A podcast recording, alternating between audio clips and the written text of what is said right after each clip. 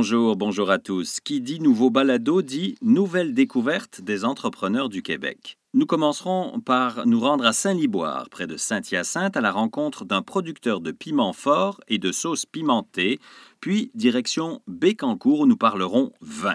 Mais d'abord, allons à Montréal pour discuter avec le créateur de biscuits décadents que presque tous les Québécois connaissent. Moi, je suis Michael Eskenazi, le président fondateur de Monsieur Félix Mr. Norton ou Félix et Norton Biscuits. Vous êtes situé où, Michael? À Montréal. La production se, se fait à Boucherville, le parc industriel de Boucherville. C'est sous-traité à une autre compagnie. Et on trouve vos produits partout? Maintenant, oui, dans toutes les épiceries, supermarchés, euh, partout au Canada même. Avez-vous des points de vente à l'étranger également? Nous avons des franchises aux Émirats Émirats arabes, à Dubaï, à Abu Dhabi et même à Qatar. Comment avez-vous commencé?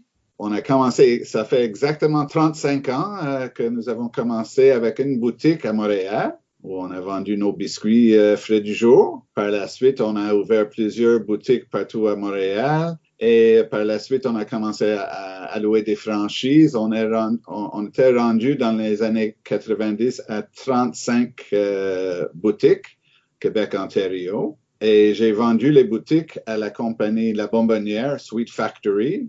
Et j'ai gardé euh, le côté distribution. Malheureusement, le propriétaire président de Sweet Factory est décédé dans un accident de voiture. Sa famille a hérité, puis euh, la marque a perdu connaissance euh, et beaucoup. Alors, ce que j'ai fait, j'ai repris la marque, j'ai lancé la compagnie dans une autre euh, direction, vers la distribution de nos produits surgelés dans les supermarchés. OK, donc aujourd'hui, il n'y a plus de boutiques, c'est ça que je comprends? Il reste une à Toronto qui est là depuis 30 ans. Puis euh, au mois de juin 2019, euh, on a ouvert une nouvelle boutique sur Boulevard Saint-Laurent, juste à côté du fameux restaurant Schwartz. Vos activités sont-elles en augmentation actuellement?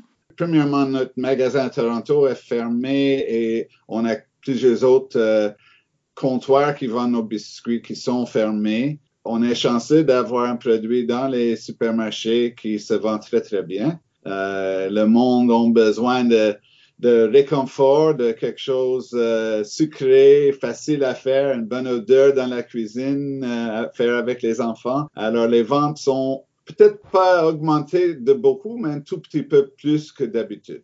On vient tout juste de lancer un autre euh, nouvel programme de livraison à la maison. Dans le, Grand Montréal, le monde peut commander sur notre site Internet. On livre le lendemain chez eux. Et d'où vient ce nom, Félix et Norton? C'est quelque chose qu'on avait créé au tout début euh, euh, avec la recherche. On voulait un nom bilingue pour euh, être capable de, de, vendre nos produits à travers le Canada. Le nom Mr. Norton, c'est parce que c'est un son très américain. Un biscuit au brisure de chocolat, c'est un produit très américain. Mais les nôtres sont des biscuits gourmets avec chocolat belge, pur beurre. Alors, Monsieur Félix, c'était le chef pâtissier français qui apporte la qualité la qualité. C'est bien le point commun de tous les invités de tous les épisodes de ce balado, et nous sommes très fiers, très heureux de vous les faire découvrir ou redécouvrir. Notre prochain invité connaît tout des piments, des plus doux aux plus forts. Bonjour, euh, je suis David Croteau, euh, copropriétaire du domaine Britannia Mills, une petite ferme familiale euh, où, on est spécialisé dans la culture des piments forts. On fait la transformation et bien sûr, quand on transforme des piments forts, on fait des, poudres de piments forts, on fait des piments forts séchés. Et notre spécialité, c'est nos merveilleuses sauces piquantes entièrement québécoises fait avec des piments euh, très connus ou certains hybrides que j'ai personnellement développés depuis plusieurs années. Donc, euh, je les utilise dans mes produits pour avoir des saveurs uniques, des goûts très intéressants qui se marient bien avec les autres ingrédients. qu'on est distribué un petit peu partout au Québec. j'ai ma boutique en ligne aussi. Donc, c'est notre spécialité. Ici à la ferme, on a planté à l'achat, quand on a acheté le terrain et la ferme, on a euh, décidé de planter des vignes pour faire de l'autocueillette de raisins de table et des pommiers euh, avec les nouveautés, les, les pommes les plus euh, prisées à ce jour. Donc, on veut probablement cette année un petit peu et l'année prochaine, on va, on va être capable d'ouvrir un petit peu l'auto-cueillette de raisins de table et de pommes. Et j'aimerais ça aussi, faire de l'auto-cueillette de piment fort. C'est pas vu encore, mais il y, a, comme un gros engouement là, pour tout ce qui est piment fort. Et la ferme se trouve où, David? Euh, la ferme est située euh, dans la région de Saint-Hyacinthe, à Saint-Liboire. Ça, c'est à 7 minutes de Saint-Hyacinthe, en direction de Drummondville. Quel est votre travail en ce moment au printemps? Premièrement, euh, nos piments super forts, les, extrêmes, comme on appelle, c'est des piments qui sont 2 à 300 fois plus forts que des jalapenos, pour vous donner une idée. ça, on commence, le, on commence les semis au mois de janvier. Ensuite, en mi-mars environ, on, fait les, on démarre les semis des piments les, un petit peu moins forts, les jalapenos, les cayennes, euh, les, variétés qui sont un petit peu plus connues. Ils ont moins besoin de jours pour euh, produire et euh, avoir une bonne récolte. Donc, à ce temps-ci, on, s'occupe des plants. On commence un petit peu à, travailler le terrain, enlever les, vieux plants de l'année passée. Des fois, on veut ouvrir des nouvelles zones de culture. Donc, rotoculteur, on le prend un petit peu d'avance dès que la terre est un petit peu euh, travaillable et que le tracteur cale pas trop, selon les, places sur le terrain. Est-ce que la situation actuelle a des répercussions? L'impact qu'il y a, c'est euh, nos commandes en ligne. Euh, on en a beaucoup plus. C'est le fun pour nous.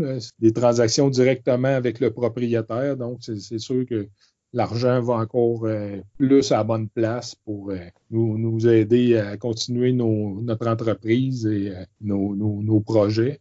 Et d'où vient le nom de l'entreprise Britannia Mills? Déjà, c'est un nom anglophone. Les gens se demandent euh, qu'est-ce que c'est que ce nom-là, Britannia Mills? Dans les années 1800, quand ils ont développé le, chemin de fer, ben, l'autre côté de la traque de chemin de fer qui est adjacente à mon terrain, il y avait la gare Britannia Mills.